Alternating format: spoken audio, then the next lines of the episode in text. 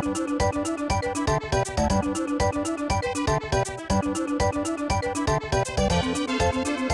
you.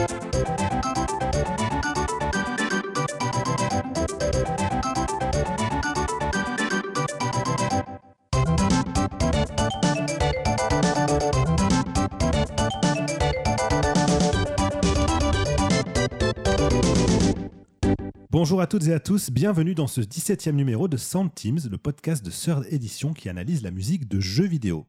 Alors ce matin, vous vous êtes peut-être regardé dans le miroir et là vous vous êtes dit que malgré tout ce que vous avez vécu, vous êtes toujours vous. Bon, en français c'est moins évident, mais vous aurez peut-être reconnu la référence. Le sujet donc de ce numéro, ça va être la musique d'Undertale, le JRPG taquin et postmoderne de Toby Fox. Toby Fox qui est lui-même le compositeur de cette bande son qui est rapidement devenue aussi culte que le jeu lui-même, si ce n'est plus, hein, parce qu'il y a plein de gens qui adorent la musique d'Undertale et qui n'ont même pas fait le jeu. Je suis Damien Méchery, et pour m'accompagner dans ce numéro, j'accueille à ma droite aujourd'hui, présente euh, dans, dans, les locaux de Third, Fanny Rebillard. Fanny, musicologue, autrice de notre ouvrage La musique dans Zelda. Bonjour Fanny. Redis Damien. Comment ça va? Ma foi, ça va très bien. Et toi? Euh, Ça va très bien aussi, prêt pour, pour cette émission. Et j'espère que Corentin Benoît Gonin est aussi prêt, alias Cocobé, euh, journaliste, podcasteur, vous pouvez l'entendre notamment dans Silence on joue. Il est auteur du livre L'anomalie Undertale euh, qu'on a publié chez Sœur d'édition. C'est donc pour ça qu'il est présent aujourd'hui pour parler d'Undertale avec nous. Bonjour Corentin. Bonjour. Comment vas-tu? Bah, le Audi m'a pris un peu de cours, mais euh, sinon, ça va. Super. Eh bien, écoutez, enfilez vos pantoufles, chaussettes, euh, squelettes blancs, je sais plus, je balance des mots qui n'ont aucun sens et qui n'ont aucun rapport entre eux parce que je ne savais pas quoi faire comme lancement pour euh, coller avec Undertale. Et comme Undertale est un jeu parfois absurde, mais ben, justement, vous avez un lancement absurde. Avec du coup du comics en relief, car c'est un jeu en 2D. Voilà. Ouh là là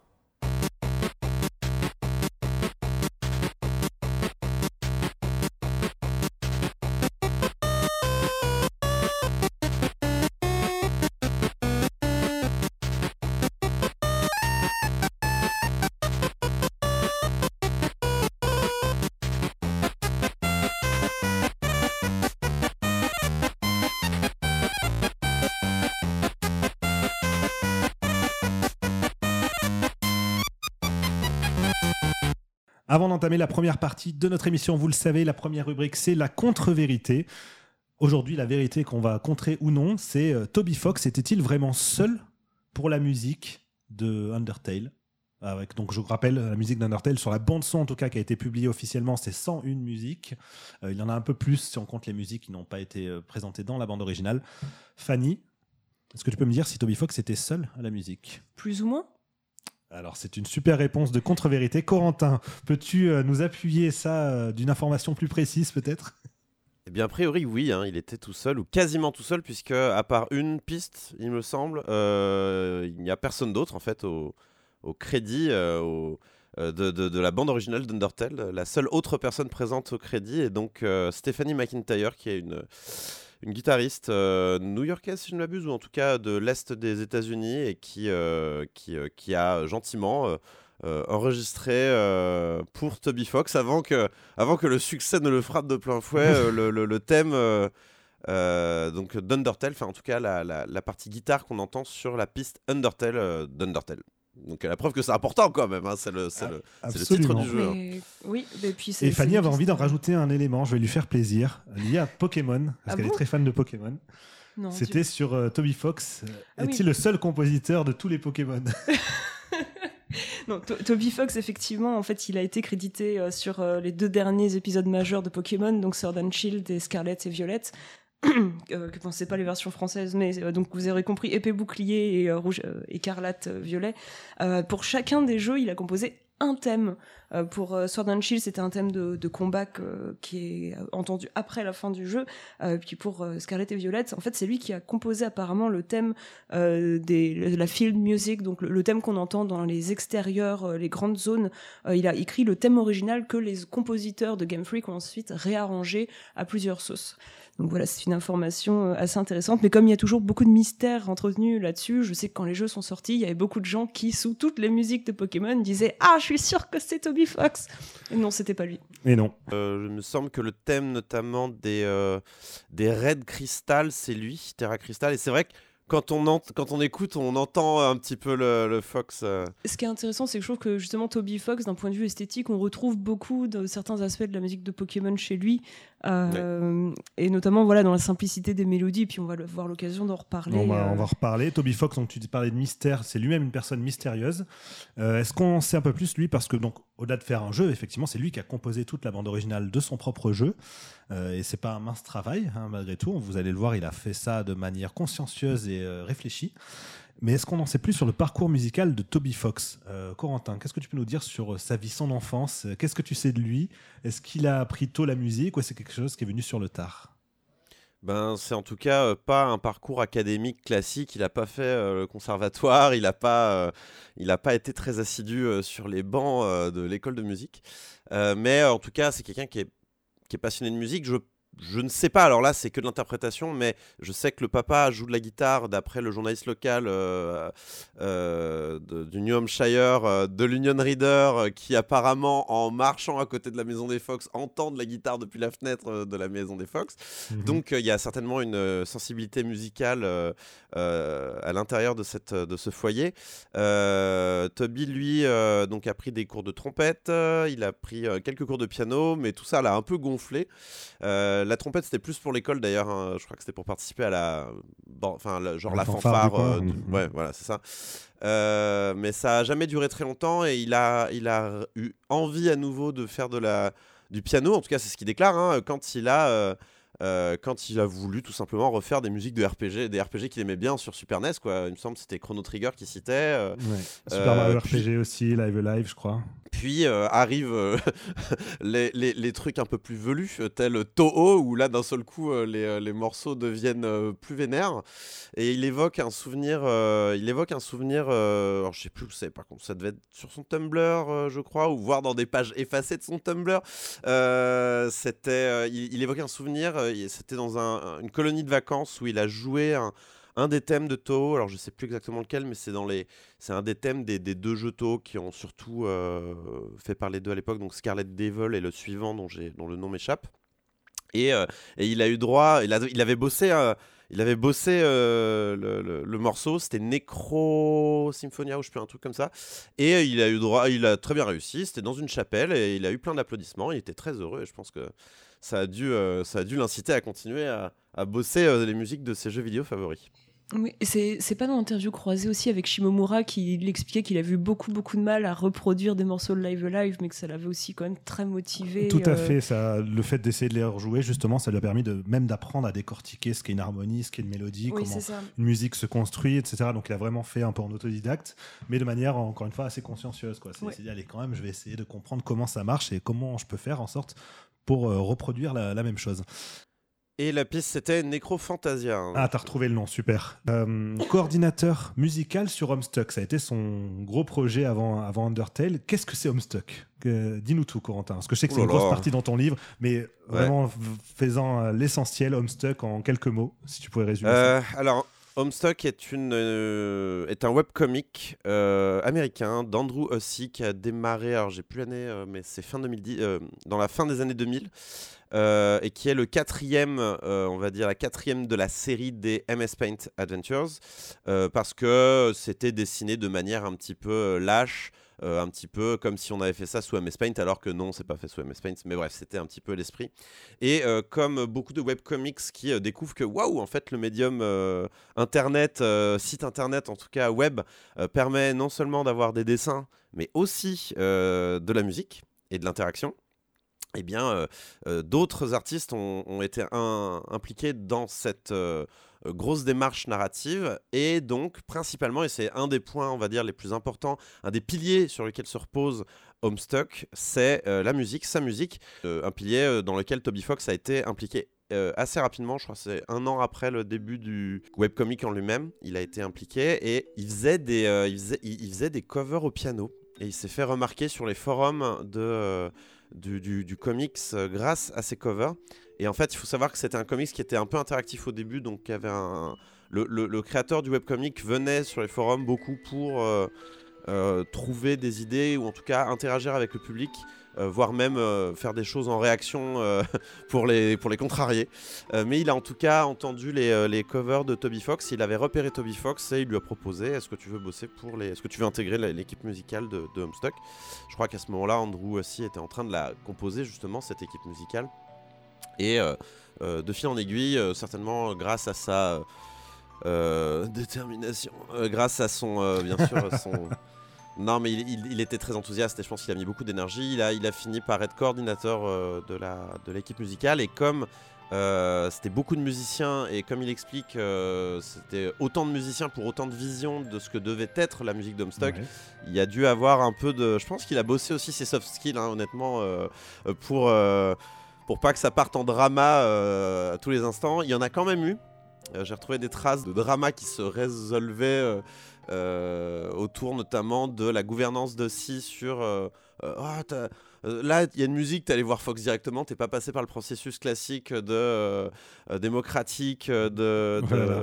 Mais Ça Voilà. arrive Et donc, très souvent, ça, en studio. Fascisme. Ouais. Si tu bypasses les leads, euh, Du coup, Fox a pu, euh, je pense, il a, il a vraiment fait ses armes euh, sur ce, sur ce projet-là, et notamment euh, certains tics euh, de création euh, qu'il a récupérés en fait de, de Homestuck, notamment deux qui me viennent en tête immédiatement. Le premier, c'est la musique avant le contenu, ça c'est étonnant, ça c'est la musique avant la narration. Donc, euh, il pense d'abord à une musique et il fait euh, le combat après ou la, phase narrative après ou la cinématique après. Et la deuxième chose, c'est euh, le leitmotiv ou l'idée fixe selon ce que voudra euh, qu'on utilise euh, Fanny. Bah, on en parlera. Euh, alors. euh, mais non, le leitmotiv, ça passe pour la plupart. leitmotiv, ça passe, bon, très bien. Mais le leitmotiv qui est donc aussi extrêmement présent dans euh, Homestuck et qui euh, a, participé énormément à la hype, euh, notamment lors des grandes séquences en flash animé qui ponctuaient la fin des, euh, des, chapitres de Homestuck et qui étaient souvent des combats incroyables ou des, des, des révélations poignantes et dans lesquelles des, des, leitmotivs appuyaient encore plus l'aspect euh, signifiant euh, de ce qu'on voyait et on entendait. Donc une, une expérience narrative totale et ça, ça a vraiment marqué Toby Fox pour Undertale. Il a eu l'occasion de se faire la main euh, du coup sur, sur Homestuck. On arrive à Undertale. Undertale, pour composer, comment est-ce qu'il procède? Il utilise en fait donc les euh, Digital Audio Workstation. Ah, les dos. Les Do, exactement. Oh, Euh, Qu'est-ce que c'est, Fanny? Bah, c'est euh, c'est là ce que tu es en train d'utiliser pour enregistrer cette émission. Là, je vois que c'est Audacity. Audacity. Moi, généralement, j'utilise plutôt Reaper. Euh, très bon outil gratuit euh, dans une certaine mesure. Ça peut être Pro Tools, ça peut être Ableton, mais c'est vraiment, en fait, ce sont des, des logiciels qui te permettent de d'intégrer des fichiers audio, mais aussi des MIDI. Donc, en, vraisemblablement, le fait de créer de la musique numérique Tout simplement. tout simplement. Euh, et ça, ça, ça va être très important dans le travail de Toby Fox parce que tu l'as dit, il est dans la scène euh, un peu remix en fin de compte. euh, ça, on, on reviendra un peu là-dessus plus tard. Mais du coup, le, le fait qu'il puisse tout faire lui-même, c'est quelque chose qui est arrivé fin des années 2000, début des années 2010, comme tout, quand tous les outils ont commencé à se démocratiser. Et donc, lui, il a pu euh, vraiment faire exploser toutes ses influences, notamment à travers les aspects plus technologiques de son travail. Donc, on a la possibilité d'utiliser des plugins, de ça. récupérer, euh, par exemple, lui, ce qu'il a utilisé, c'est le plugin euh, qui s'appelle NES-VST. Un autre, c'est Magical euh, 8-bit plug. Donc, ça lui permet de retrouver les sonorités propres la chiptune, donc la musique euh, de la NES. Exactement, ça peut être de la, de la génération de signal directement, mais ça peut aussi être euh, tout simplement euh, ce qu'on appelle des, des soundfonts qui, qui reviennent euh, finalement à attribuer une note, par exemple, à une touche d'un clavier numérique, Ouais. et puis la note, elle va être modifiée selon ce, ce que tu joues. Donc du coup, ça permet de recréer, là, typiquement, tu parles de NES, c'est ce qui fait qu'on peut entendre des sons qui ressemblent à de la NES dans Undertale, quand bien même il n'a pas utilisé le fameux sound chip de la console, parce que ça aurait été quand même très laborieux. Il n'y a pas que des sonorités NES dans Undertale, il y a aussi des sonorités Super NES, puisqu'on l'a dit, euh, Quentin l'a signalé tout à l'heure, il aimait les, les- RPG, les JRPG hein, précisément, de ceux de son enfance. Bah, sans surprise, euh, ceux qui ont creusé donc, pour découvrir comment la musique a été faite ont remarqué qu'il y avait énormément de sonorités qui venaient d'anciens jeux euh, de JRPG de la Super NES. On a du Chrono Trigger, on a du Secret of Mana, on a du Final Fantasy VI. Et sans surprise, du Earthbound, évidemment, et du Mother 3. Ah, Damien, il est content. je non, mais sens.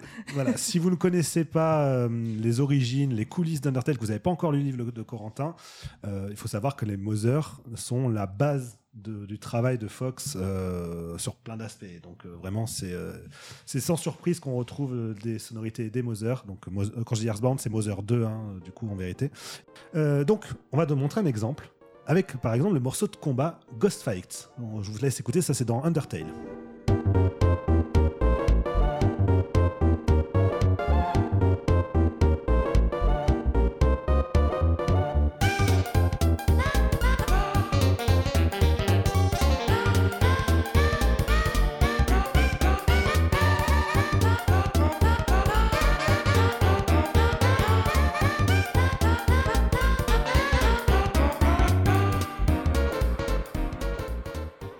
Ce morceau-là, bah, il récupère énormément d'instruments qui, pour le coup, viennent d'Earthbound, justement.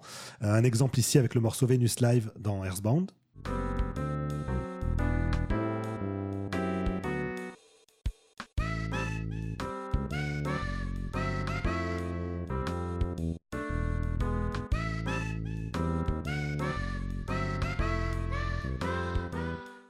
Ou cette piste-là qui vient euh, pour le coup des Renault F5. Donc vous avez entendu pour Venus Live, c'est la voix vraiment qui a été réutilisée dans, dans Ghost Fight. Dans Renault F5, par exemple, vous avez euh, la, la basse, vous avez le, saxophone qui sont les mêmes euh, que dans, que dans Ghost Fight. On écoute.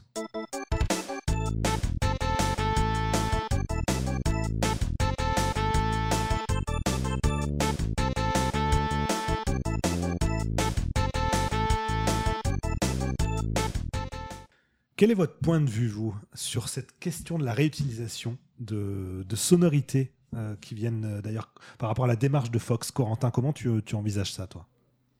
Euh, en fait, Toby Fox vient d'Internet. Il est né à un moment, enfin, il est né, il a grandi, il, s'est développé à un moment en fait où Internet c'était un peu, c'était un peu l'Internet enchanté des années 2000, fin année 2000, début année 2010. un Internet où en fait, quand tu as besoin de quelque chose, tu vas le télécharger, tu t'en fiches un peu finalement des droits, il y, a quelque chose d'un peu... Aïe, euh, aïe, aïe. Il y a quelque chose d'un peu libre euh, que, que j'apprécie énormément puisque c'est aussi l'internet dans lequel j'ai grandi. On a, on a, on, a, on, a, juste deux ans de différence avec Toby Fox, donc je, je, je ressens et je comprends parfaitement cette espèce d'Éden perdu de l'époque, qui n'est pas un vrai Éden en réalité, hein, je le précise dans le livre, parce qu'aujourd'hui, il y a aussi des choses qui... il y a des choses, c'était un Internet aussi très masculin, c'était un Internet euh, très... Bon, il y avait plein d'autres problèmes, mais euh, c'est vrai qu'à l'époque, quand on avait besoin de quelque chose, on allait le chercher sans trop se poser de questions, quand on avait envie de partager quelque chose, on, le diffusait sans trop poser de questions. Et donc Toby Fox, quand il, euh, quand il a besoin de, de VST, donc ces instruments virtuels à utiliser sur, euh, sur, euh, sur son euh, DAO, eh bien, il, il, bah, il va aller chercher, quoi. il s'en fiche d'où ça peut venir, de est-ce qu'il a le droit de le faire. Lui, ce qu'il veut, c'est citer. Il veut citer via les instruments. Il veut réembaucher les musiciens virtuels qui ont été employés pour les classiques de son enfance. Et en fait, je pense que il se, Toby Fox se décrit lui-même comme une espèce de hippie moderne bizarre. Et en fait, il y a un peu de ça. Euh, il y a un peu de, ça aussi dans sa démarche musicale, à piocher un peu à droite, à gauche, euh, et en fait faire un, un globi mais tellement personnalisé et tellement finalement euh, propre à lui que personne n'ira le chercher parce qu'il a piqué les soundphones de, Chrono Trigger ou de Mega Man X. je pense que il y a aucun souci. C'est un, en effet, tu, tu parlais, Fanny, de de cette philosophie du remix et de cette scène du remix d'où venait Toby Fox, c'est absolument vrai. Euh, et, euh, et euh, les, les, influences sont d'ailleurs extrêmement diverses. Enfin, là, on parle de Ghost Fight. donc, les soundfonds viennent en effet de, de jeux. Enfin, j'imagine. Je J'ai plus en tête la. la Bound, ouais. Mais la, composition en elle-même est plutôt inspirée par Pepper Steak, qui est une piste de Off, un RPG belge. Donc vraiment, il y a, y a, un côté tellement internationalo, euh, euh, divers et, obscur, parce que Off, personne connaît Off. C'est vraiment une référence extrêmement obscure. C'est encore plus obscur que C'est ce qui l'arrange bien, hein, du coup, Tony Fox. Parce que... ouais, c'est clair. Mais du coup, euh, la, création naît aussi du remix aussi. C'est une démarche très postmoderne. Et, et là-dessus, en plus, Toby Fox, lui, il a pris position, c'est-à-dire que la bande originale d'Undertale, elle, est, euh, elle est commercialisée, elle peut s'écouter, mais euh, il, il, est parfaitement d'accord pour que les gens se la réapproprient, fassent des montages, fassent des remixes. Franchement, le contraire euh. aurait été abusé. Ah bah ça, oui, c'est sûr. Mais, mais du coup, c'est super important parce qu'il est un peu dans cette démarche à la fois d'hommage et puis aussi de parodie évidente où, enfin, euh, voilà, t'as as noté euh, le pastiche de Final Fantasy VI dans euh, Oh One True Love de Metatone. Et Oui, Oh effectivement, la scène de Métatone qui parodie l'opéra de FF6. Voilà, on où- peut écouter un extrait d'ailleurs hein, pour aller dans, Eh dans bah ton oui. sens, Fanny. Donc là, c'est la version FF6.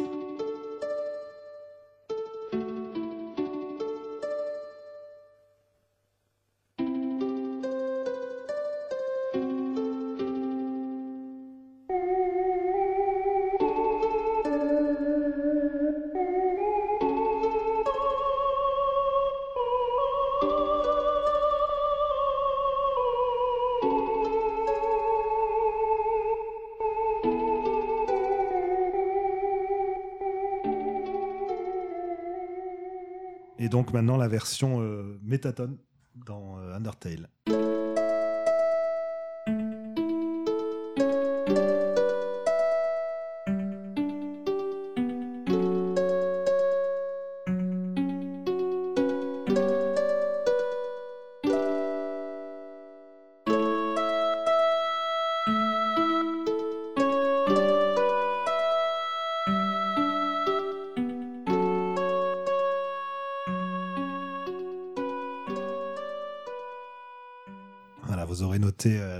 Correspondance. Et, et donc voilà, à ce moment-là, bon, évidemment, il va emprunter le style d'écriture, il va emprunter des VST. Il me semble que c'est des Oui, VST. ah oui, c'est les VST d'FF6. C'est hein, c'est a les de- VST d'FF6, il n'y a, pas aucun doute. C'est la, sur- c'est sur la l'arc question. d'FF6, c'est euh, tout, euh, tout la euh, construction est la même. Parce que j'ai le Pixel Remaster en tête, donc c'est plus tout à fait les Non, mêmes non, non. VST, parce que c'est plus des VST. Non, là, c'est vraiment les sons Euh, d'FF6. Mais, mais toute la situation, alors c'est vrai que euh, le, le- dans FF6, c'est aussi une situation relativement comique. Moi, c'est ce que j'ai découvert sur Tout le à fait, tard, oui. oui. avec le gros truc de 4 tonnes qui va tomber sur scène, etc. Mais lui, c'est encore plus, encore plus stupide. Euh, c'est encore plus. C'est Bah, c'est qu'originellement, la scène de l'opéra central, l'Aria di Mezzo Ca- Caratere, dans FF6, Elle est une scène un peu poétique, lyrique, etc. profonde, Mais ensuite, ça part en, jeu. hein. en élément comique avec la pieuvre Ultros qui vient justement pour euh, foutre le, le bordel dans, dans l'opéra. Et cette musique-là, pendant que Ultros intervient dans FF6, est aussi pastichée dans, euh, dans, dans dans Dungeon Undertale avec la musique au dungeon, Voilà. exactement. Où là, mais, mais, mais t'as le personnage qui chante, enfin t'as Metatone qui est là qui fait Oh c'est terrible mon amour, mais il est en train de te cramer. C'est En fait, ce qui est drôle, c'est euh, plus le texte passe, moins, moins il rime et moins il est gentil. Enfin, Oui. c'est- vraiment, c'est vraiment. Tu sens que l'opéra se délite devant tes yeux. il y a quelque chose, il y a quelque chose de très drôle. Et euh, pour moi, qui est, euh, qui, alors, qui connaît la scène de l'opéra, mais qui n'est pas fait, qui n'a pas fait FF6 euh, en particulier, je, euh, je, je sentais bien qu'il y avait quelque chose qui m'échappait quand j'ai joué au jeu. Et c'est en creusant après, j'ai fait ah oui d'accord. Mais ce qui est, la, la seule différence, c'est que là, on est vraiment dans la parodie d'FF6, Oui. donc il n'y a, pas un sens particulier de, dans, au, euh, dans l'opéra de d'Undertale, alors que dans FF6, quand même, euh, on peut relier euh, ce qui se dit quand même dans le Oui, l'Aria oui, di Mezzo sûr, à des choses qui vont arriver après et qui pour le coup sont pas drôles du tout. Après, cette histoire de pastiche, parodie, c'est intéressant parce que ça revient avec ce que tu disais, Corentin. c'est que pour la musique euh, Ghost Fight, on a des, euh, des sonorités qui viennent d'un jeu, mais en revanche, le style musical, lui, vient d'un autre jeu. Et ça, c'est une manière assez particulière, je trouve. qu'il a- il n'est pas dans la citation évidente, finalement, en dehors du pastiche, la DFF6, de deux, trois autres moments. C'est euh, c'est vraiment quand il va utiliser les VST d'un autre jeu, il va pas du tout forcément récupérer les styles esthétiques musicaux du, dit jeu pour la piste en question, ou alors faire une connexion thématique euh, directe. C'est vraiment sur la globalité de ce qu'il aura fait sur la musique qu'on retrouve cette dimension collage un peu de, de ses propres références, ce côté très postmoderne dans sa manière de se réapproprier en fait des choses qui l'ont marqué, mais il en fait, il les fait sien en fait. C'est ça aussi où ça, il arrive à, en- à traduire Mm. sa personnalité. Et puis à travers aussi l'utilisation des différentes VST et tout, ça c'est ce que j'avais trouvé notamment euh, très intéressant dans ton chapitre, euh, Corentin, euh, c'est justement ça va le servir aussi la narration. Euh, C'est-à-dire que quand il te met des, sons de VST ou des, des, des trucs euh, digital MIDI, euh, General MIDI, pardon, c'est pas, pas au, hasard, il va y avoir une progression dans le jeu et ça, c'est, tout ça c'est très bien expliqué d'ailleurs. Tu disais plutôt, Corentin, pour la musique, il pense la musique en amont. Est-ce que tu peux nous en dire plus?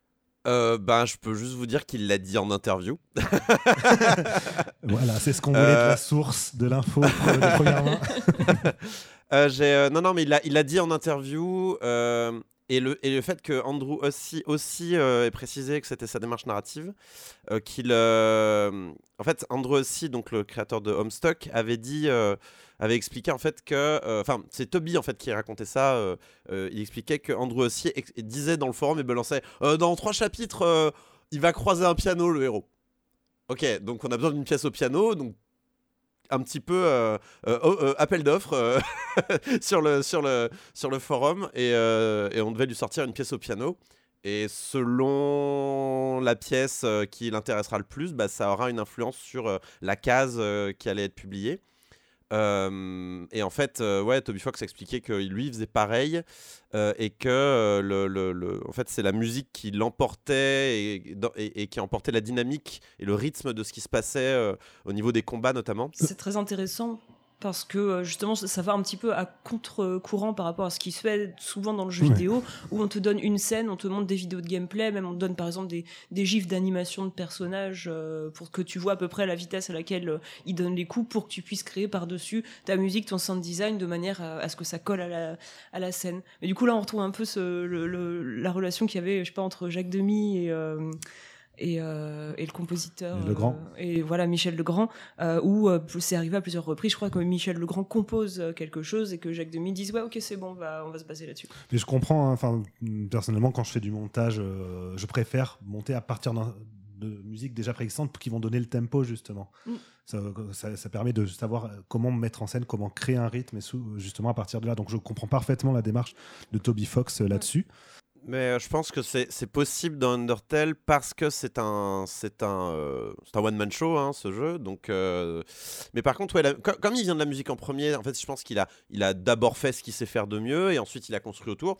C'est vrai que c'est une démarche qui me paraît pas euh, complètement déconnante quand on a un projet qui demande à la fois autant de- de compétences différentes c'est intéressant de, de prendre d'abord un tronc sur lequel vraiment tu sais que tu maîtrises parce que tu fais ça depuis des années avec le webcomic et ensuite bah, tu crées les branches en fait qui, qui en sortent. C'est vrai que c'est pour ça que je pense que la musique a eu autant d'impact, y compris chez les non-joueurs d'Undertale, c'est parce que c'est vraiment euh, une œuvre dans l'œuvre et finalement. euh, euh, comme je l'écris, je ne sais pas qui accompagne l'autre en fait dans, dans cette histoire. c'est c'est assez intéressant quoi. Au niveau du style de Toby Fox, donc là, ça on entre, entre un peu plus dans le détail. Euh, Rassurez-vous, hein, on va pas faire une étude musicologique du travail de Toby Fox parce que de toute façon, il nous faudrait une émission de 10 heures pour, euh, pour s'en charger. Et puis, il y a des musicologues qui s'en sont déjà très bien chargés. on vous renvoie vers le travail notamment de Jason Yu. Euh, vous pouvez trouver en ligne son, son travail où il va décortiquer notamment l'utilisation des motifs. On y reviendra dans la deuxième partie de, de l'émission. Mais bref, comment est-ce que Toby Fox compose sa musique? Il y a plusieurs techniques qu'il utilise. Corentin, tu en parles notamment dans ton chapitre musique. Euh, Il y a par exemple, en premier lieu, l'utilisation de l'ostinato, qui un- une figure de style très classique dans, dans la musique. L'ostinato, c'est euh, en gros une boucle musicale qui va être répétée euh, indéfiniment, indéfiniment. Un riff. Voilà, un, un riff par exemple. Il va par-dessus cet ostinato qui va généralement lancer un morceau, il va ajouter des couches musicales, puis l'apparition de la ligne mélodique principale, parfois des jeux de questions-réponses dans les mélodies avec justement une première partie d'une mélodie, une deuxième partie, etc. qui vont se répondre. L'idée de répéter aussi des, des, mesures pour euh, peut quelque part aussi avoir un côté un peu entêtant qui rentre, euh, la mélodie rentre dans la tête du, joueur. Donc voilà, on va pas rentrer plus dans le détail sur sa manière de composer parce que ça mériterait euh, bah, justement un travail plus, approfondi que ce qu'on peut faire là dans, le cadre de, Sound Teams. En revanche, Annie, tu voulais nous parler, toi, de, de ce côté, les influences qu'il a eu justement des compositeurs qui venaient justement de- du jeu vidéo dans l'ère 8 bits, 16 bits. Comment ça se traduit dans sa musique à Toby Fox? Oui, voilà, c'est en fait rien que l'usage de l'ostinato euh, qui, qui va te permettre de faire des variations mélodiques ou de sous-entendre des accords euh, sans avoir à les plaquer, ce qui était impossible à l'époque des, des musiques 8, 16 bits, etc.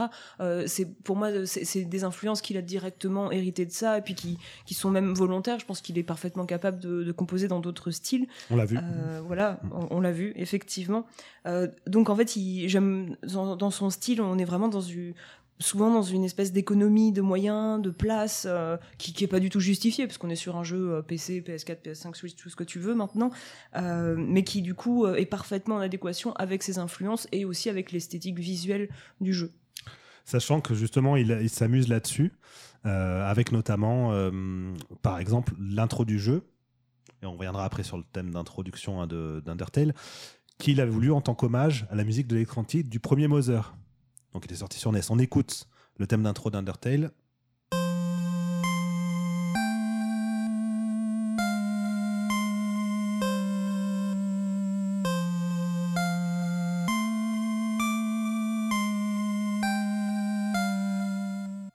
Et maintenant donc le thème du premier Mother.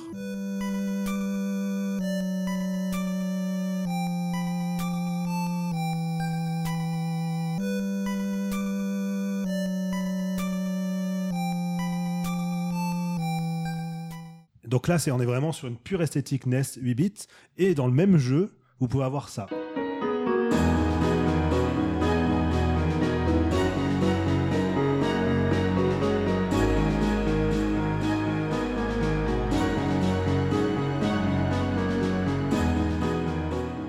Voilà, donc on est vraiment sur un assemblage d'esthétiques diverses et variées qui reste quand même dans cette ère un peu 8, 16 bits, mais euh, voilà, il va utiliser parfois des, hum, des samples de, de violon euh, beaucoup plus aboutis que ce qu'on pouvait trouver à l'époque. Donc voilà, mais euh, maintenant qu'on a vu un peu comment fonctionne l'esthétique de la musique d'Undertale, on va pouvoir entrer plus en détail dans la deuxième partie de l'émission en parlant des leitmotifs.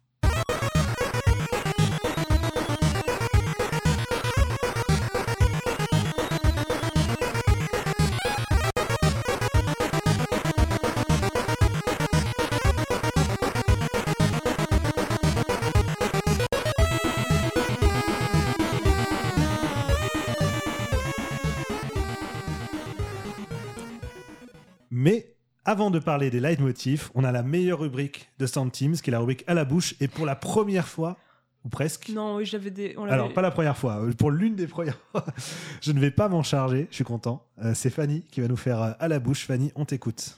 Alors, je vais essayer de le faire bien parce que j'ai la gorge éclatée. J'avais un rhume euh, cette semaine.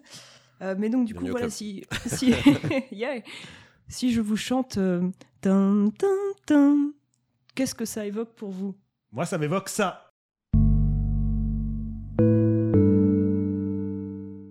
Ah non, c'est pas ça. Là, c'était Non, Non, c'est pas Bayside. là, c'était Bayside Island d'FF10. C'est pas ça? Ah, Non, c'est pas. Bayside Island FF10, Ah mince. Alors, dis-nous.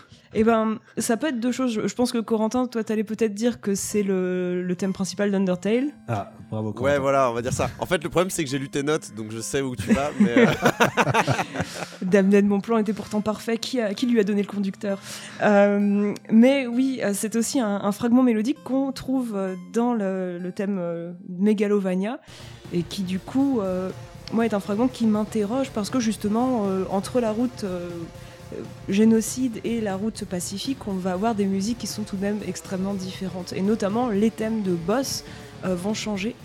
Et euh, c'est ma petite théorie. Je, il me semble que Jason Yoon ne l'avait pas pris en compte dans son dans son analyse, mais il y a plusieurs personnes qui ont fait remarquer quand même euh, que euh, qu'il y avait peut-être quelque chose qui se jouait là.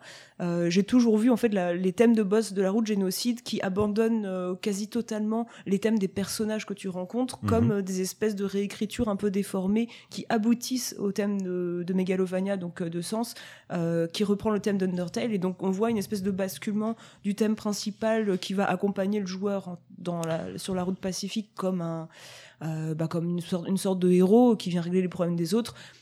Et dans la route génocide, là, ça, s'inverse et le, thème principal devient un peu l'introduction des thèmes de boss parce que le- les boss, en fait, sont plus ou moins, les, sont même carrément les héros là où le joueur devient carrément le méchant. du coup, ça serait l'inverse. Ce serait le thème d'Undertale qui s'inspire de Me- Meg- Megalovania, du coup. Puisque Megalovania est antérieur euh, à Undertale. Effectivement, mais je je sais pas si Toby Fox, je pense pas qu'il ait dit euh, si ça avait influencé quoi que ce soit. Il a l'air de traiter Megalovania très de manière très Ouais. extérieure euh, à cause de ses, de ses influences. J'ai l'impression que c'est un thème qui représente un peu euh, lui quand il a envie de faire un combat un peu vénère, parce que c'était un thème qui avait utilisé dans Homestuck, euh, qui avait utilisé dans, dans un combat incroyable, euh, et puis ça avait été utilisé, euh, c'était la musique du boss de fin aussi de, de son ROM hack Halloween de Earthbound, c'est là que ça a été créé. Et d'ailleurs, la genèse de la manière dont il l'a créé est étonnante, puisqu'il voulait reproduire une musique de Live Alive, si je ne m'abuse, et, et euh, n'y arrivant pas, il a, il a juste hurlé un truc dans le micro. C'est que la musique s'appelle Megalomania dans, euh, dans Live Live, qui est la musique des boss qu'il y a à la fin de chaque chapitre dans Live Live. Il est très, très fan de cette musique, donc du coup, il a, bon, il a pastiché au niveau du nom. En revanche, si vous écoutez les deux musiques côte à côte, elles n'ont aucun rapport. Euh, D'ailleurs, Shimomura, en interview, lui a demandé, quand ils ont fait l'interview croisée, il lui a fait des, euh, Oui, oui, Mais j'ai essayé d'écouter ton Megalovania, et, et franchement, j'ai pas vu le rapport avec le- mon morceau. Ah oui, c'est normal, il y en a pas. Ok. ok, voilà. Euh, mais donc, Megalomania, si vous n'avez pas fait Undertale, il faut imaginer que c'est la musique du boss ultime euh, voilà, de, de la route génocide, un boss qui a fait s'arracher les cheveux à beaucoup de joueurs, il semblerait. Le jeu Undertale est, est basé sur trois routes. hein. On a la route neutre, qui est la première que tout le monde fait en général, où on découvre un peu le game design et on finit par euh, comprendre qu'on s'est fait avoir. On, a, on fait ensuite la route pacifique, euh, où on se retrouve à devoir épargner tout le monde. Et généralement, la plupart des joueurs s'arrêtent là, mais il y a des joueurs qui décident de faire le cheminement inverse et donc de tuer tout le monde. Et ben, ouais, ben, le jeu, il en prend en compte ça et ça s'appelle la route génocide. Donc c'est ce dont parlait Fanny. Et Fanny, du coup, tu as amorcé un peu quelques idées là déjà en disant, ben, il y a le thème d'Undertale, euh, il a un peu détourné dans la route génocide. Donc il y a un travail sur les thèmes récurrents dans, euh, dans Undertale. Justement, le thème principal d'Undertale, euh, on va l'écouter dans différentes variations, variations pour montrer déjà, vous allez reconnaître, si vous aimez bien le jeu, hein, vous allez reconnaître les différents moments où il peut réapparaître, par exemple.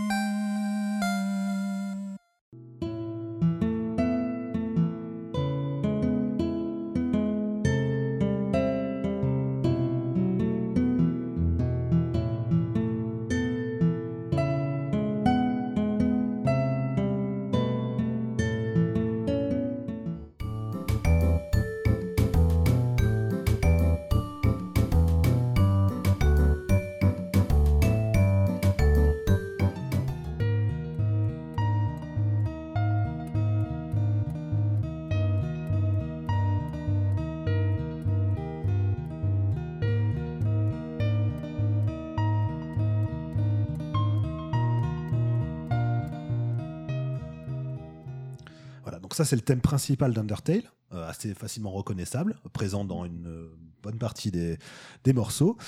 Et comment est-ce qu'on appelle ce travail-là? Cette idée d'avoir un motif qu'on va réutiliser, qui va revenir, qui va être associé à une idée, à un concept, euh, qui va être récurrent. Fanny, est-ce que c'est le leitmotiv ou pas? Il y, a- il y a plusieurs termes qui, qui se, qui se battent un peu en duel et puis qui sont pas forcément simples à, à différencier parce que la, la- les nuances, elles peuvent, la nuance peut être très, euh, très fine et puis peut aussi beaucoup reposer sur la manière dont tu interprètes ou surinterprètes même Mhm. euh, les œuvres. Euh, effectivement, dans Undertale, je pense là pour le coup qu'on a quand même plusieurs cas évidents d'usage de leitmotiv. Euh, alors à savoir qu'un leitmotiv c'est pas tant un thème associé à un personnage, un fait, un lieu, une idée qui est répétée à chaque fois qu'il apparaît. Ça on appelle ça plutôt un thème récurrent généralement, voire une idée fixe. Euh, alors le, le thème récurrent c'est c'est Pierre et le loup euh, de Tchaïkovski. Euh, L'idée fixe. Prokofiev. Euh, oui, pardon. je sais pas pourquoi, mais dans mon cerveau, j'ai pensé Pierre et le loup, et là j'ai Tchekhov qui est apparu. J'ai dit non, c'est pas Tchekhov. Le fusil Tchekhov. de Tchekhov. Voilà le fait. fusil de Tchekhov. et du coup, j'ai fait c'est un russe. Tchekhov, Tchaïkovski. Voilà, donc euh, ok, je suis, je suis très bien réveillée. Il y a pas de souci, c'est le matin, tout va bien. Alors du coup, dans Pierre et le loup, les chasseurs, ils utilisent le fusil de Tchekhov ou pas? J'ai jamais. Ah, Eh bah oui. Et c'est bah la grosse oui. caisse en l'occurrence. Et c'est la euh, grosse caisse, effectivement. Euh, et puis on a l'idée fixe euh, qui est souvent associée euh, à Et sa symphonie fantastique où tu as un, thème d'un amour contrarié qui, euh, qui était tout à fait réel à l'époque, euh, que tu retrouves partout dans la symphonie fantastique. À noter que dans le jeu vidéo, il y a une utilisation encore différente, qui est le, thème récurrent, mais le thème à l'identique. À savoir que par exemple, dans les JRPG, euh, où on a un thème par personnage, bah, c'est la même musique qui revient à chaque fois. C'est-à-dire que c'est pas un nouvel arrangement. Euh, Il y avait très peu de morceaux. Il y avait par exemple, je sais pas, sur FF4, il y avait 40 pistes euh, dans, Oui. dans l'OST. Et donc, tu avais le thème euh, de l'amour, tu avais le thème de tel personnage, etc. Et quand le personnage ou l'amour apparaissait, c'était la même musique qui était rejouée à chaque fois. Et donc, dans l'inconscient du joueur, il y a cette association qu'on retrouve avec l'idée du, soit de l'idée fixe, soit du leitmotiv, avec le thème récurrent, etc. Mais musicalement parlant, il n'y a aucun travail qui est fait. C'est-à-dire Voilà, que c'est là vraiment ce euh, la même musique qui revient, qui revient. de, de leitmotiv, on parle bêtement d'une association. Voilà, le personnage association, apparaît. un personnage, une musique. Le- ce, qui, ce qui en fait va définir le leitmotiv, euh, c'est son utilisation, c'est-à-dire qu'il va servir l'allusion et la suggestion, et surtout c'est quelque chose qui va se transformer. Et là, dans Undertale, on a beaucoup de petits motifs qui sont courts, euh, qui peuvent être utilisés comme des thèmes récurrents. hein. Euh, À chaque fois que, je sais sais pas, euh, Métatone apparaît, on a le Là, c'est. on Alors, t'as fait un du à la bouche, mais on va l'écouter carrément pour se faire plaisir. Voilà.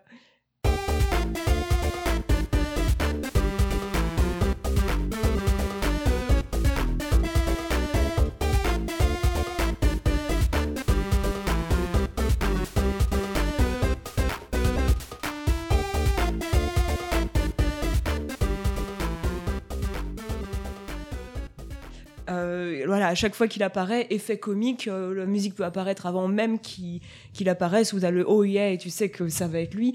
Euh, on est sur du thème récurrent. Mais par contre, quand tu vas retrouver plein de petits éléments euh, de quelque chose qui viennent de, la toute première zone du jeu, qui vont se retrouver dans des thèmes de combat, euh, mais un tout petit peu transformés, mais tu, les reconnais quand même si tu, prêtes bien attention. Là, on est sur du leitmotiv parce que ça te renvoie à des idées, euh, ça te fait penser à des choses qui en fait ne sont pas du tout présentes dans le Et combat. c'est parfois même, euh, on le ressent qu'à un niveau inconscient, c'est-à-dire que justement, Yu, il a montré par lui à son travail, en décortiquant un peu les partitions, qu'il y a des motifs qui vont être re- repris, mais qui vont être ornementés, qui vont être légèrement retravaillés, qui fait que si on se plonge pas directement dans le travail de partition, on va pas forcément Mm. faire la connexion directe, alors qu'elle est présente. Et puis ça, ça voilà, il y a d'ailleurs, déjà dans Undertale, on a des musiques qui vont changer au fur et à mesure de ce que tu fais. Enfin, pas- la, la musique de la route génocide, euh, les, les environnements vont changer, mais aussi ça peut sous-entendre par exemple des rapports entre les personnages.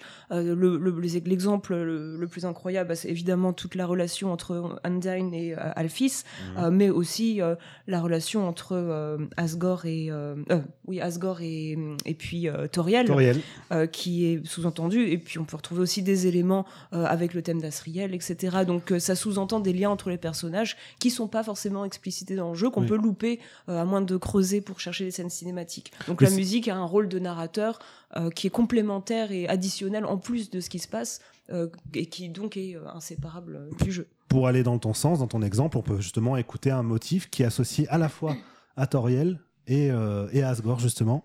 On écoute.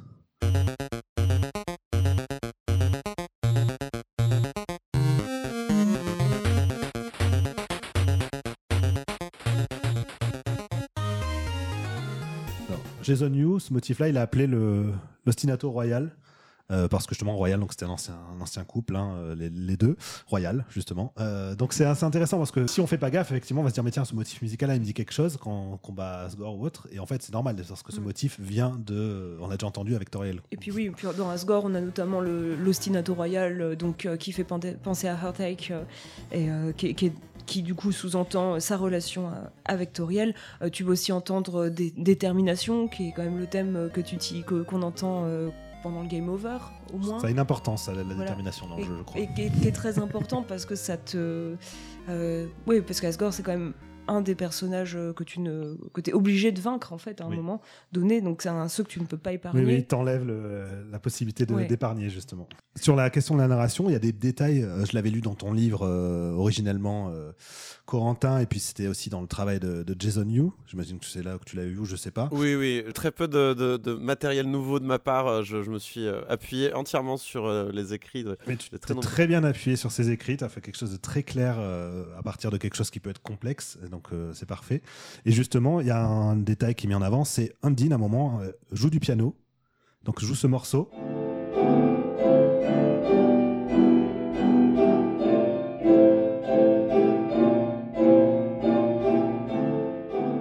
Que ça a été joué avec un vrai piano, d'ailleurs c'est pas très bien joué.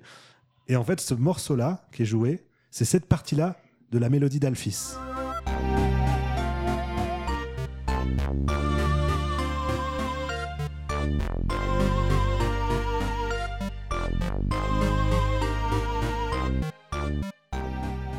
Et donc, juste par le fait que le personnage joue cette mélodie-là, qui devient d'ailleurs diégétique, c'est rigolo, le thème du personnage de, fait partie de l'univers du jeu. Euh, C'est le moment où À partir de ça, on comprend justement voilà, les, les sentiments qu'il qui peut y avoir entre les, les- les personnages. Donc c'est c'est le moment où j'arrive pour vous parler du Ludo Leitmotiv Ah, Ah, oh là là le Ludo Mais, euh, Leitmotiv. juste pour- Alors là, oui, Mais juste pour rebondir sur ce que tu viens de dire, c'est d'autant plus diégétique que quand on entend la musique, c'est donc du piano étouffé comme si on l'écoutait dans une pièce à côté. Et au moment où on tape à la porte, le piano s'arrête. On rentre dans le salon de, de, et il y a un piano. Donc en fait, elle était en train de jouer au piano à ce moment-là. Donc c'est un des rares moments où vraiment la musique est, euh, est canon et diégétique. Vraiment, elle est, euh, elle est, elle est les deux. Quoi. Et Ça devient donc de la Ludo euh, Leitmotiv euh, diégético. Et là, j'envoie la Diégétique. balle, euh, j'envoie la balle à Fanny qui va nous expliquer tout ça. Euh, ouais, je, vais, je vais y aller rapidement parce que j'ai pas révisé. Puis euh, c'est pas un- c'est un sujet qui est encore euh, source de nombreuses interprétations. Euh, mais de, de généralement on sépare la, la musique à l'image en, en deux parties, le, le diégétique, le, le, enfin l'intradiégétique et l'extradiégétique. Donc, la musique qui appartient au monde de la narration, euh, Undyne qui joue du piano, et la musique extérieure, donc la musique de fausse, que où tout le monde sait qu'il n'y a pas d'orchestre dans l'espace dans Star Wars pendant les batailles. mais dans le jeu vidéo, et ça même été évoqué en amont dans les séries télévisées, il y a des gens qui ont dit mais en fait il y a un entre-deux.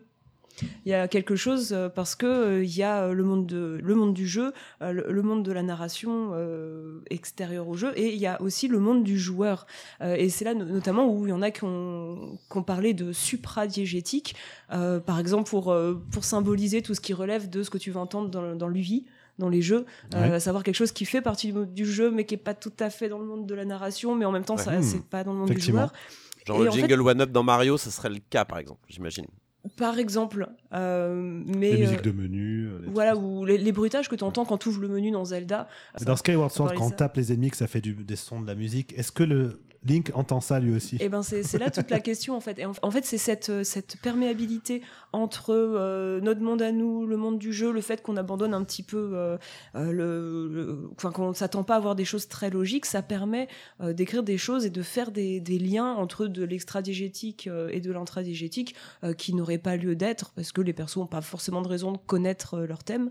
Euh, et donc, du coup, ça, ça, pose des questions super et toi, alors, tu l'as composé quand, ton thème euh, oh, euh, Quand j'avais 12 ans. C'est leur signature. Ça y est, on apprend tous un jour à faire sa signature. Et ben, eux, c'est pareil. Ils, font leur thème. On devrait faire pareil dans la vraie vie. Chacun devrait avoir son propre thème. Et du coup, chacun, l'interprète comme il veut, mais c'est en tout cas une source de richesse et Toby Fox sait très bien approprier ça et le manipule parfaitement bien pour nous faire glisser des sens et comprendre des sous-entendus qui qui passerait pas autrement. Et une des autres anecdotes que je trouve fascinante sur la narration musicale d'Undertale, c'est justement le lien qui est entre Once Upon a Time, donc qui est la musique d'ouverture qui contient le thème principal d'Undertale, les trois notes que tu nous avais fait à la bouche, Fanny, euh, notamment, euh, et la musique Memory, qui était euh, qui est notamment entendue quand on fait l'espèce de petite quête annexe là je crois où on, une histoire de parapluie je sais plus ah, bah exactement mais donc c'est une très jolie mélodie. Et en fait quand on a l'histoire complète entre guillemets de du jeu la musique Undertale arrive et la musique Undertale commence par Memory mm. avant de basculer sur la mélodie euh, qu'on considérait comme étant le thème principal d'Undertale, donc Once Upon a Time. Mais en fait, non, le thème principal d'Undertale, c'est l'ensemble du truc. Et la partie Memory, comme le dit Jason Yu notamment dans son analyse, elle correspond un peu à l'empathie, à la compassion, à ce que le jeu te demande de faire pour avoir la vraie fin, mm. la fin en tout cas pacifiste. S'il y en a qui considèrent que la fin génocide est la vraie fin. Tu peux faire des, musiques à trous comme ça. Dans, FF10, par exemple, le thème de Yuna n'est jamais complet sauf à un certain moment très mhm. précis du jeu. Donc c'est voilà, c'est assez intéressant de voir comment on peut par l'écriture musicale euh, apporter cette espèce de cohérence sur l'ensemble de de l'œuvre. Est-ce que vous avez envie d'ajouter autre chose sur euh, des thèmes de personnages, des trucs qui vous ont marqué vous euh, dans ou même des esthétiques peut-être Je pense celui de celui d'Alphys est intéressant parce que Enfin, je, trouve c'est c'est un des personnages les, les qui, a, qui, a, qui a une vraie face cachée dans le jeu, puisqu'au début c'est un personnage un peu maladroit, un peu euh, awkward, un peu gênant comme on dirait. Euh, et, en fait, euh, on se rend compte. Ouais, un peu cringe, exactement. Euh, et, en fait, en avançant dans la true ending, on se rend compte que bah, elle a un terrible secret. C'est cliché, mais par contre, au niveau de la, au niveau de la musique, c'est super bien fait. Quoi. Tu parlais tout à l'heure des, euh, des leitmotivs qui sont pas juste on ressort le même thème, euh, il, faut, il faut le réarranger ou le sortir de manière différente. Quand on va dans le labo, donc dans le true lab d'Alphys, et ça, c'est en, bossant sur le bouquin que je me suis rendu compte que c'était son thème, je, je l'avais juste pas reconnu. Mais donc le, thème d'Alphys, je vais le faire à la bouche aussi, tiens, euh, allons-y. Euh, donc il fait tan, tan, tan, tan, tan. Et ben, dans le labo, c'est euh, pareil, c'est le même thème, juste on le reconnaît pas parce que il, s'est fait qu'avec des tierces régulières et donc c'est ultra gênant parce qu'on fait pas des tierces régulières comme ça. C'est des tierces majeures en plus. ouais, c'est vrai. C'est possible. C'est, je sais qu'il y a des tierces dans Amalgam, mais enfin, je sais que c'est tout majeur dans Amalgam. Là, je crois qu'il rajoute juste une tierce sur le thème et ça bouge pas et du coup c'est pas naturel et en fait c'est ça, ça, ça, ça vrille un peu les oreilles quand on l'entend et en fait c'est le thème d'Alphys et c'est logique puisque c'est un peu la, face cachée un peu torturée d'Alphys euh, qui n'est pas vraiment harmonieuse en fait et euh, et à ce moment-là, j'ai réalisé que, mais en fait, il a vraiment foutu des leitmotifs partout, l'ami euh, Toby Fox, pour, pour faire de la narration. Quoi. Et c'est vrai que c'était l'exemple, moi, qui m'avait marqué le plus. Et c'est ce qui le différencie, je pense, de ces bah, de- des compositeurs qui ont pu l'inspirer, euh, Uematsu, Shimomura euh, et compagnie à l'époque de la Super NES ou même Mitsuda, euh, c'est que eux jouaient beaucoup moins sur cette question du leitmotiv en fait. C'était euh, bah, justement, j'en parlais tout à l'heure, la question de la musique qui revenait pour chaque personnage. Et c'était rare qu'il y ait euh, des, thèmes qui soient réarrangés, réadaptés. C'est arrivé. Hein. Dans Oui. FF6 par exemple, on a le thème de Terra qui est repris dans 4-5 morceaux différents. Mais c'était beaucoup moins, euh, beaucoup moins interconnecté en fait entre les différents morceaux de l'ensemble de, de l'aventure. Non, c'est ça, ça, en- ça enlève absolument rien à leur richesse. Ah non, D'ailleurs, ça n'en fait pas moins d'excellents compositeurs. Du mais tout, mais c'est vraiment est dans- cette on était petite dans un touche voilà, ouais, contexte, apporté faut- euh, Toby Fox. Il faut aussi replacer ça dans le contexte que Absolument. eux, ils étaient employés, ils travaillaient dans des équipes. Toby Fox, il était tout seul, donc il, il connaissait toute l'intentionnalité derrière Oui. son œuvre. Là où eux, parfois, ils devaient faire avec euh, tiens, voilà un artwork. Exactement. Fais-moi une musique de boss. Bon, l'artwork ou même pas. hein. Parfois, c'était euh, je veux une musique de combat. Voilà. Il n'y a pas eu un- un- une demande complètement absurde euh, euh, dont Ematsu avait parlé, je sais plus pour quel jeu, euh, qu'on lui avait donné un mot mais qui était absolument pas inspirant musicalement. Ah, peut-être. Il ouais. faudrait demander à Jérémy. Jérémy, si tu nous entends, Ouais. tu pourras euh, te commenter euh, sous le, Bah le voilà, podcast. c'est le seul épisode de, de Teams où il est pas là Voilà. quasiment toute la. On a besoin de toi, Jérémy. Où et, es-tu et- et on a une question à lui poser. Et et toi, Fanny, tu avais quelque chose à ajouter sur un des thèmes de personnages ou autre Non, écoute, moi, je, je pense qu'on a fait le tour. euh, il faut, mais Alors, faire le tour, non, mais on a vu, euh, je pense, un ensemble euh, voilà, mais voilà, euh, de- c'est des procédés. Ce qui est intéressant, c'est qu'en plus, euh, les leitmotifs, euh, c'est pas que des thèmes, donc c'est pas que des mélodies, c'est Mm. aussi des harmonies, des rythmes. Tout à fait. Et donc, euh, ce qui est très intéressant, c'est de voir comment Toby Fox a réussi à reprendre des éléments euh, ici euh, de la façon dont la rythmique d'un combat est faite, euh, là de, euh, de la progression harmonique d'un autre truc, et que du coup, tu peux faire des connexions absolument, enfin des liens entre tous les morceaux. Il n'y a pas un seul morceau qui soit pas relié à un autre d'une façon ou d'une autre. Oui, à part ceux justement où on a des doutes dans la route génocide, par Voilà. rapport à ta, ta théorie, Fanny. Effectivement, Jason Wu, on en parlait, tu le disais aussi tout à l'heure dans la rubrique à la bouche, n'a pas fait lui-même la route génocide, en tout cas quand il avait fait son analyse. Il n'avait pas osé faire cette route génocide, et je le comprends. Et, euh, et du coup, bah, il ne s'est pas senti légitime à l'idée d'analyser comment les musiques pouvaient se répandre entre elles dans cette, euh, dans cette phase-là. Alors qu'en plus, le thème de combat de contre Undyne, ça s'appelle quand même Battle Against a True Hero, donc on sait que le héros n'est pas de notre côté. Merci Fanny. Euh, on va du coup poursuivre maintenant pour la dernière partie de cette émission, l'après Undertale.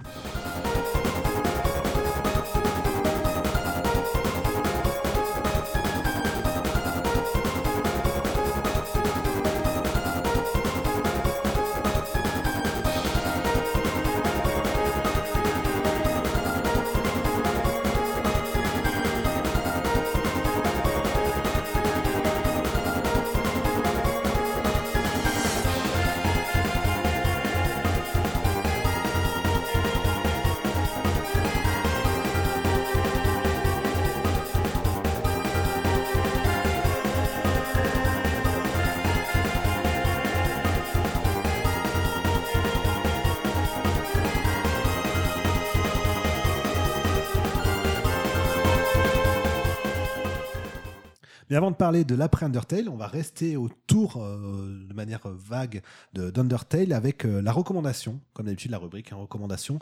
Qu'est-ce que vous recommanderiez vous à quelqu'un qui a envie d'aller au-delà de la musique d'Undertale, de prolonger un peu l'expérience? Je sais pas, ça peut être des albums arrangés, ça peut être des œuvres de Toby Fox. Euh, euh, Corentin.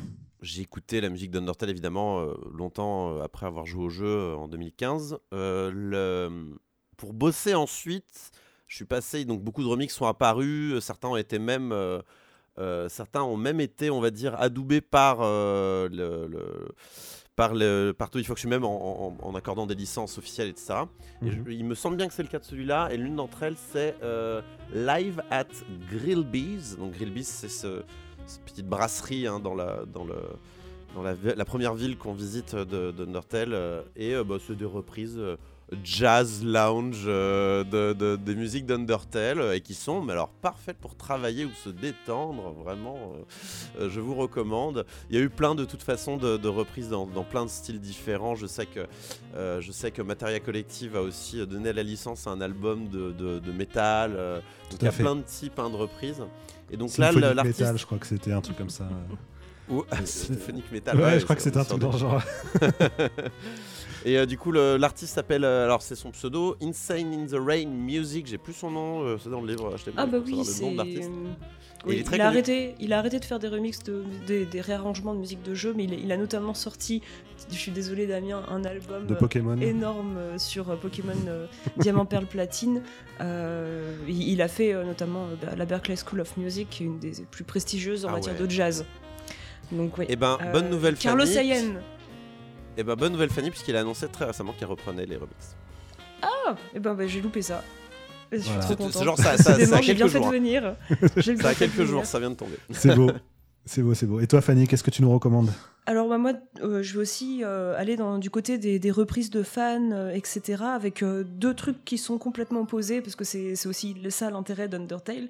D'un côté, je vais, je vais recommander les arrangements orchestraux de Jeremy Hasson, particulièrement la reprise de Megalovania qui reprend le thème au clavecin. C'était quelque chose d'assez inattendu, mais avec un gros orchestre qui arrive derrière. Euh, et pour rester dans, dans l'humoristique, il a fait une, une version de Bird That Carries You Over a Disproportionately Small Gap, J'espère que vous avez bien c'est- compris. Ouais, euh, prenez note, je dirais pas deux fois. Euh, qui est euh, à la fois beau, grandiose et complètement hilarant. C'est-à-dire qu'il a, il a pris ce, il a totalement absorbé le fait que Toby Fox avait décidé d'en faire trop pour un élément qui ne qui n'en valait pas la peine, mais c'est pas grave. Euh, et il en a fait un arrangement avec une cadence à la fin, avec des chœurs. Enfin, ça, ça, ça devient n'importe quoi. Je, je recommande très chaudement. Euh, et, il- et lui, il s'est fait, Jeremy Hasson s'est fait connaître sous le, le pseudonyme de The Second Narrator, euh, avec euh, notamment, il a réorchestré To Link's Awakening. Euh, avant, bien avant que le, remake Avant soit le- le sorti, et il y a des gens qui préfèrent sa version à celle du remake. Allez. Mais là-dessus, je donnerai pas mon avis parce que vous le connaissez déjà. Euh, et sinon, je, je conseille aussi la version super groovy de, de Megalovania qui a été faite par euh, Sim Gretina, qui est très très connue. Je crois que le morceau a plus de 9 millions de vues sur YouTube. euh. Et qui, qui change. C'est plus que de gens qui nous écoutent, hein, je Ouais, pense. c'est- oui, mais en même temps, c'est c'est de la musique et pas besoin de parler français pour la comprendre. Euh, et qui, qui est très groovy, qui est, qui est très très fun. euh, et voilà, qui, qui, qui sont deux exemples très opposés de tout ce qu'on peut faire avec le travail de Toby Fox. Moi, je vais aller dans, avec une recommandation également qui va plus dans le sens de celle de Corentin, qui est donc l'album Prescription for Sleep, euh, consacré à Undertale, Prescription for Sleep, qui est donc euh, une série d'albums faite par le duo Gentle Love, dont fait partie Noriko Ibino notamment, donc euh, saxophoniste que vous avez pu entendre sur les Metal Gear Solid euh, 2 et 3, notamment dont il était le co-compositeur aux côtés de Ray Gregson Williams. Et donc voilà, il a fait avec ce duo Gentle Love des reprises très jazz mais très posées, très basées sur l'impro aussi. Donc c'est vraiment c'est euh, saxo piano, hein, c'est très très minimaliste en termes d'instrumentation. Et euh, c'est des, bah, il a fait une un album entier consacré à Undertale. Et comme d'habitude dans leurs arrangements, c'est très ornementé par rapport à ce qu'on a dans les musiques d'Undertale, mais c'est vraiment très agréable à écouter, c'est très doux, c'est parfait pour travailler aussi. Donc voilà, là on vous a fait plusieurs recommandations pour travailler. On a envie que vous travailliez ici. C'est très important le travail. C'est la santé. C'est la santé. Euh, blague à part, donc, est-ce qu'il y a eu des arrangements qu'on pourrait considérer officiels d'Undertale Tout à l'heure, tu parlais de la licence euh, Corentin euh, que Materia Collective aurait, donc Materia Collective qui est justement un, label spécialisé dans les albums d'arrangement amateurs, mais semi-amateurs, semi-pro, semi- semi-officiel, semi-pas officiel de la musique de jeux vidéo. Materia Collective aurait fait de la distribution des albums de, de Toby Fox, mais pas tous. Et comment ça se passe niveau droit là-dedans? C'est un peu, un peu compliqué, j'ai l'impression. Euh, ouais, alors en plus, Materia Collective, ils ont des casseroles euh, Il y a eu particulièrement des casseroles leur euh, voilà, avec le, le dirigeant. Euh, et il a, il a fallu que des gens comme. euh, Je sais plus si Toby Fox s'était manifesté, mais Lena Rain s'était euh, manifesté parce Ok. qu'en gros, il s'est avéré à un moment qu'ils n'avaient pas payé de droit à tous leurs petits euh, remixeurs euh, ou compositeurs parce que. euh, ils pensaient que ça allait pas faire de bruit, Euh, donc ça s'est activé. Puis le, le fondateur euh, Sébastien Wolf a dit qu'il se mettait pied à terre et qu'il quittait la boîte, euh, mais en fait il n'est toujours pas parti. Et apparemment, ça continue à être assez euh, malsain, mal géré. Euh, mais oui, ils- eux, ils sont responsables, il me, il me semble. Ils ont, ils ont pu diffuser plusieurs albums en ligne. C'est eux qui sont officiellement éditeurs des partitions Undertale. D'accord. Mais il y a eu aussi des éditions physiques. Oui. Alors, il me En collaboration avec Fangamer, il me semble, ouais, avec notamment. Fangamer. Honnêtement, Bah, je oui. suis pas très au fait. euh, avec ça. beaucoup. Hein. Je suis pas très au fait de ça parce qu'il me semble qu'ils ont. Je saurais pas te dire s'ils ont sorti des versions physiques de l'OSC d'Undertale chez Materia parce qu'ils font aussi des vinyles et euh, clairement ils ont au moins sorti des arrangements vinyles euh, d'Undertale. Donc là j'ai un Notamment les Piano doute. Collection, je crois, non ils ont... Voilà euh, des, des choses comme ça. Euh, donc ouais, c'est un cas un peu compliqué parce qu'en plus pour Toby Fox, euh, bah, justement, il voulait que sa musique soit quand même librement exploitable. Bah, Je crois que pour le Deltarune 1, par exemple, il me semble, en tout cas sur VGMDB, la bande originale du premier Deltarune, c'est édité par Toby Fox. Et Toby Oui. Fox, basta, il n'y a personne d'autre. En revanche, pour le 2, je crois qu'il y a Fangamer et Matériel Collectif Ouais. qui sont dans le lot. enfin, Ce qui est sûr, c'est que Materia peu- Collective, c'est eux qui, qui, gèrent euh, probablement tous les droits au niveau du streaming. hein, Ouais. sur, euh, sur Spotify, c'est eux. D'ailleurs, il y a quelques semaines, euh, ils ont eu un petit souci qui est que quelqu'un a, a déposé euh, une réclamation d'IMCA contre euh, la BO de Deltarune euh, 2. Euh, et que la BO a du coup tout simplement disparu parce que euh, Spotify ne se pose pas toujours de questions avant de vérifier. un sujet complexe aussi. Ouais. En tout cas, au-delà des ar- arrangements officiels qui n'existent pas réellement, il y a eu aussi même des concerts. hein. Je sais qu'il y avait un concert pour le, le cinquième anniversaire de- d'Undertale qui, avait été, qui avait eu lieu au Japon, euh, pareil organisé euh, en collaboration bah, avec Fangamer et euh, 8.4, alors je sais pas si ça se prononce comme ça, et avec du coup l'orchestre qui s'appelle Music Engine. Euh, qui a été euh, qui était euh, en orchestre donc géré par Kota Kawaii et ben c'est vraiment des un- trois heures de concert narratif qui reprennent quasiment l'intégralité de la bande originale d'Undertale. C'est super riche, super super intéressant. Donc il y a vraiment plein de choses euh, qui ont été faites autour de sa musique. Si vous regardez sur euh, la base de données de VGMDB justement, donc qui est la base de données de référence sur la musique de, de- de jeux vidéo et son, son exploitation en disque ou non, euh, vous avez plus de 70 albums référencés si vous tapez Undertale.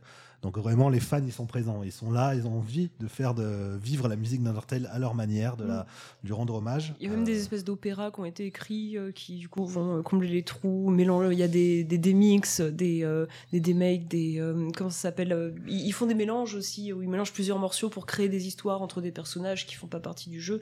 Euh, donc euh, ce qui est ce qui est génial, c'est de voir comment un jeu qui est issu euh, des influences, voilà, de, de- même limite du machinima, a lui-même provoqué en fait un tel phénomène d'appropriation, de transformation, qui a l'air de ravir Toby Fox d'ailleurs. Est-ce que tu as quelque chose à ajouter sur ce point, Corentin? Euh, non, mais euh, ouais, juste pour, pour l'anecdote, j'ai pu assister à, un des concerts euh, au Japon parce que j'étais là au moment où il, y a eu des concerts. C'était pas le concert hein, des 5 ans, c'était le, c'était, un autre, une autre formation qui s'en occupait, mais c'est à dire que il n'y a pas eu que un seul concert officiel Undertale, il y en a eu plusieurs. C'est c'est vraiment pour montrer qu'il y a un vrai engouement autour de la musique de Toby Fox, Ouais, notamment vraiment. pour la reprendre, et y compris euh, de la part des musiciens eux-mêmes. et euh, des qui, japonais, euh, ce qui est assez oui. rare. Ouais, bah d'ailleurs le, le jeu n'a eu que deux, le- enfin, il n'a eu qu'une version anglaise et une version japonaise. On va dire que le deuxième, après l'Amérique du Nord, je pense que le marché le plus plus intéressant pour Toby Fox, c'est euh, c'est en effet le Japon, mais c'est logique puisque de toute façon, euh, Undertale euh, invoque tellement de références euh, liées à l'histoire du jeu vidéo japonais, notamment du JRPG, que c'est logique que ça leur parle. Est-ce qu'il est au courant qu'en France, on aime beaucoup le JRPG aussi? Ouais, et ben quand tu vas sur Google Trends, tu vois bien qu'on n'est pas du tout les plus intéressés par Undertale malheureusement, mais c'est euh, c'est bon, c'est c'est souvent le cas. hein. Il y, a, régulièrement des euh, euh, des cassures entre euh, ce qui intéresse les Européens et ce qui intéresse les États-Unis, et, parfois il arrive aussi qu'il y a des ponts entre le Japon et les États-Unis qui parfois ont plus de mal à se former entre l'Europe et le Japon. Et bon, c'est malheureusement, bah, c'est la, la culture mainstream, ça se décide pas. Et c'est, aussi ce qui fait qu'il y a une richesse culturelle aussi à travers le monde et il faut l'accepter. Et euh, anecdote rigolote aussi, j'ai cru comprendre que le pape François avait écouté la musique Mé- Megalovania. Qu'est-ce que qu'est-ce que c'est que cette histoire Corentin, là, je veux savoir. Euh, donc le pape et Undertale, c'est une grande histoire d'amour. Le pape François et Undertale, hein, manifestement. Non, mais pas, c'est pas une histoire d'amour. Je pense que c'est une coïncidence absolument euh, dingue. Ou alors il y a un petit farceur quelque part qui. Je pense euh, qu'il y a un qui- petit qui- farceur. qui- hein. C'est peut-être Ouais. Toby Fox lui-même qui. euh, Ah, C'est peut-être Toby Fox lui-même. Alors donc Je sais pas, c'était. alors, je- par contre, passé, euh. Ouais, sur, le, sur les genoux du pape, vé- vérifier s'il n'y a pas un petit euh, Poméranian, un petit loulou de Poméranie là qui traîne. Euh, mais du coup, le, la première fois que. En fait, le, le pape François a- a- avait accueilli, alors c'était en 2016-2017, j'ai plus l'année, mais c'était. euh, c'était il avait reçu la jeunesse, grosso modo, et donc plein d'ambassadeurs jeunes de différents pays étaient venus et ont apporté un cadeau pour le pape. Et l'un d'entre eux, vous le connaissez sûrement, il est quand même très connu, c'est Matt Pat, donc ce vidéaste de Game Theory. Qui, qui est apparu dans le dernier Five Nights at Freddy's pour un caméo des plus discrets et qui a apporté une copie du jeu Undertale pour le pape François qui aura joué bien entendu sur son PC gamer RGB. Voilà, absolument, il a fini plein de fois depuis. Il a fini la route génocide, il a adoré. Euh, et euh, donc c'est fois, donc techniquement, donc euh, c'était déjà rigolo de savoir que le pape était en, possession d'une d'une copie d'Undertale. C'est au moins aussi rigolo que la la Wii dorée de la reine d'Angleterre. Hein, c'est au moins aussi rigolo. mais une autre fois, alors c'était plus plus récent, peut-être en 2019 ou en 2020, une troupe une troupe de cirque est venue donc fait, se, produire devant le pape. Et donc, tu as des acrobates, des jongleurs euh, devant le pape et qui font leur euh, numéro sur la musique de Megalovania avec le pape qui regarde et qui, apprécie hein, ce qui se déroule devant ses yeux et, dans ses oreilles. Euh, mais voilà, c'est marrant de voir que le pape François attire bizarrement ce, que, ce, que, je trouve génial, c'est que du coup, pendant cette représentation-là, c'était quand le pape avait la, grande sculpture derrière lui de de Périclé Fazzini, donc qui montre Jésus émergeant d'une explosion nucléaire. Et il y a beaucoup de gens qui s'étaient marrés en disant ben voilà, euh, combat final de JRPG. et du coup, avec du derrière, c'était parfait, ça colle, ça colle à fond. On va finir cette émission déjà, désolé, mais c'est comme ça.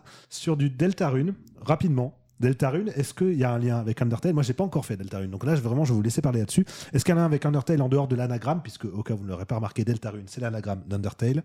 Ah bon? Euh, est-ce qu'il y a un lien Est-ce qu'il y a un lien musical Puisque c'est ce qui nous intéresse dans Teams. Est-ce qu'il y a un lien musical entre Deltarune et Undertale Corentin Oui.